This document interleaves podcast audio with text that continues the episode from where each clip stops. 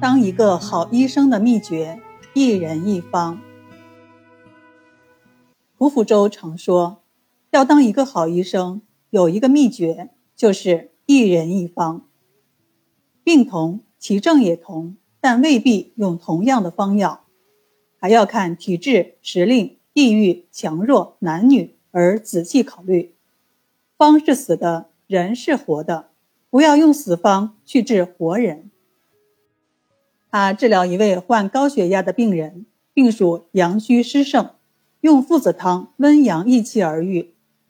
而一般治疗高血压病，多以清润浅降为大法，很怕用参芪桂附，怕因此助阳动风，升高血压。某干部得了脑炎，高热昏迷，服用安宫牛黄丸、治保丹等，热退了，但昏迷却加重。医生坚持继续用安宫牛黄丸、治保丹等大量之药，胡福州却坚持要停用良药，而且建议用大热的附子救治，患者很快清醒。医生实在想不通，胡福州解释道：“这位病人素体阳虚，平时有吃附子羊肉的习惯，现在虽患温病，但用过寒凉药，高热退后，知凉脉沉。”病邪已出，阳虚又现，所以非父子不能救其逆而回其阳也。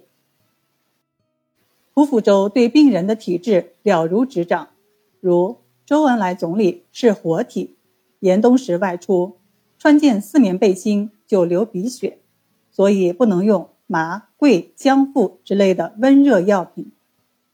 相反，彭德怀元帅是寒体，稍受凉即咳喘之凉。